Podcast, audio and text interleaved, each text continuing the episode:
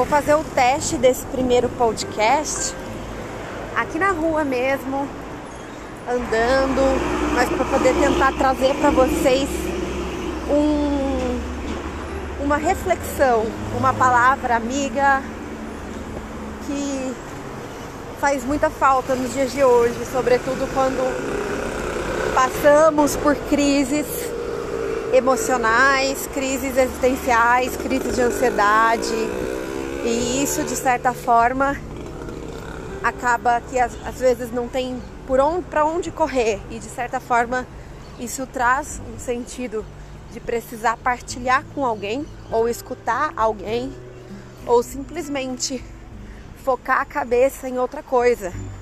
Porque os pensamentos, eles são intromissores, eles invadem e você tenta escapar daquilo, você tenta direcionar sua mente para um algo diferente e a sensação é que você fica no mesmo lugar, dando volta, dando volta e não consegue tirar o foco mental daquilo. Então, esse áudio é para você, para você se lembrar de que não há caminho linear no processo do autoconhecimento e na vida. É muito comum as oscilações, é comum estarmos em altos e baixos e situações que nos tiram às vezes da nossa zona de conforto causarem esse, essa sensação, esse sentimento de não pertencimento ou de estar perdido ou de não conseguir se centrar no seu self, em si mesmo, na sua energia, na sua essência. E esse desconforto parece que nunca há de passar, mas ele vai passar. Justamente porque nós somos seres duais. Então ninguém está 100% bem o tempo inteiro. Se alguém falou isso para você, é mentira, porque não existe isso, não existe processo linear. Como também não há pessoas que vão ficar 100% mal o tempo inteiro, né? Não há bem que não se acabe, como também não há mal que sempre dure. Claro, episódios de ansiedade, de, de, crises de depressão, episódios de tristeza, quantos de euforia eles podem durar sim, mais tempo do que gostaríamos. Até porque quando você que está sentindo, a dimensão de tempo parece ficar alterada. Não adianta vir fulano e falar que vai passar. Por quê? Para quem está sentindo, parece que um segundo é uma eternidade. Então, é, são mecanismos que vão aí variar de pessoa para pessoa, de sensações para sensações. Mas existe a mutabilidade a impermanência, o princípio da impermanência. Porque tudo aqui na Terra é transitório. Tudo está de passagem.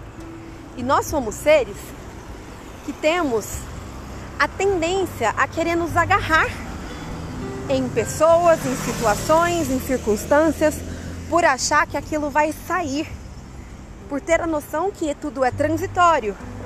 E aí nós nos apegamos consequentemente sofremos, porque o apego é a raiz do sofrimento.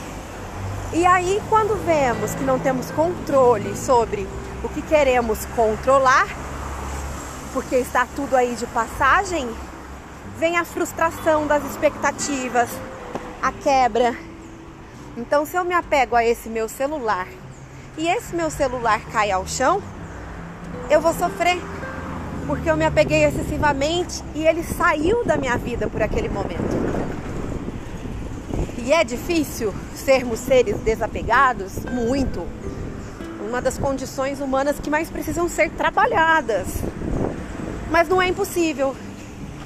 Porque quando a gente entende que nada é e tudo está momentaneamente, nós conseguimos entender que isso se enquadra a pessoas, Pessoas vêm e vão, mas a gente precisa permanecer o mesmo. Lógico que não o mesmo, porque a gente está em constante aprimoramento, evolução, mas a gente precisa permanecer firme, ser, sermos a base. E aí é que está a chave da mudança. Quando você deixa fluir, deixa o fluxo acontecer, você permite que mudanças aconteçam e o universo te surpreenda. Porque você não está tentando controlar nada. Você está aberto à imprevisibilidade, que também ela deve ser celebrada. A impermanência. E grandes coisas acontecem neste meio tempo. Tá vendo como a angústia ela pode ser melhor interpretada quando sentida? Você precisa deixar as emoções passarem através de você, como o fluxo que eu estou explicando. Heidegger dizia que a angústia ela não tem muito uma explicação, mas ela vem do ser humano que ele perde a sua identidade, a sua essência ao decorrer das experiências que vivencia em sociedade. Então, é ser do mundo, porém não pertencer ao mundo. Porque aí você não perde a sua verdadeira essência, seus objetivos, suas missões, aquilo que faz sentido para você. Nem sempre é o que vai agradar a sociedade ou quem está até em sua volta, mas faz sentido para você. E isso importa. E importa muito. E importa tanto que conforme você volta para o autoconhecimento é o que? É se autoconhecer, é voltar para dentro. Você encontra as respostas. Porque está tudo dentro e nada fora. Se você precisa sair, é questão de que todos os excessos escondem uma falta. E essa falta ela é interna. Ela é íntima. É a falta do preenchimento. Se você colocar, terceirizar a sua felicidade nas mãos de alguém ou pensar que só quando você tiver alguma coisa você vai ser feliz, quando você tiver o carro do ano, quando você tiver o emprego dos sonhos, quando você tiver é, o dinheiro, a pessoa, não que você deva menosprezar os seus sonhos e objetivos, não é isso, mas é não colocar total poder no que está fora, porque aí falta o preenchimento interno. E enquanto esse preenchimento não existir, nada vai trazer a felicidade, nada vai trazer a contentação. E aí existe a angústia e o sofrimento e a ansiedade e a depressão. Episódios que podem durar mais ou menos, porém eles existem. E está errado? Não, nós somos seres humanos. Então o que, que acontece? Estamos aí, né? expostos a situações que realmente vão balançar, porque não existe esse equilíbrio contínuo, constante ainda. Conforme nós vamos evoluindo, eu digo, buscando, tem uma tendência a conseguir tornar mais estáveis estas emoções, sem tantos picos oscilatórios, mas enquanto isso não acontece, temos que saber aceitar os nossos processos e aceitar esta não linearidade, como eu estava explicando. Dessa forma fica mais fácil compreender até o que que o, quais são os pensamentos disfuncionais. O que que está trazendo a ansiedade? Qual é o pensamento, o gatilho que está trazendo algumas sensações à tona? E desta forma, você se conhece melhor.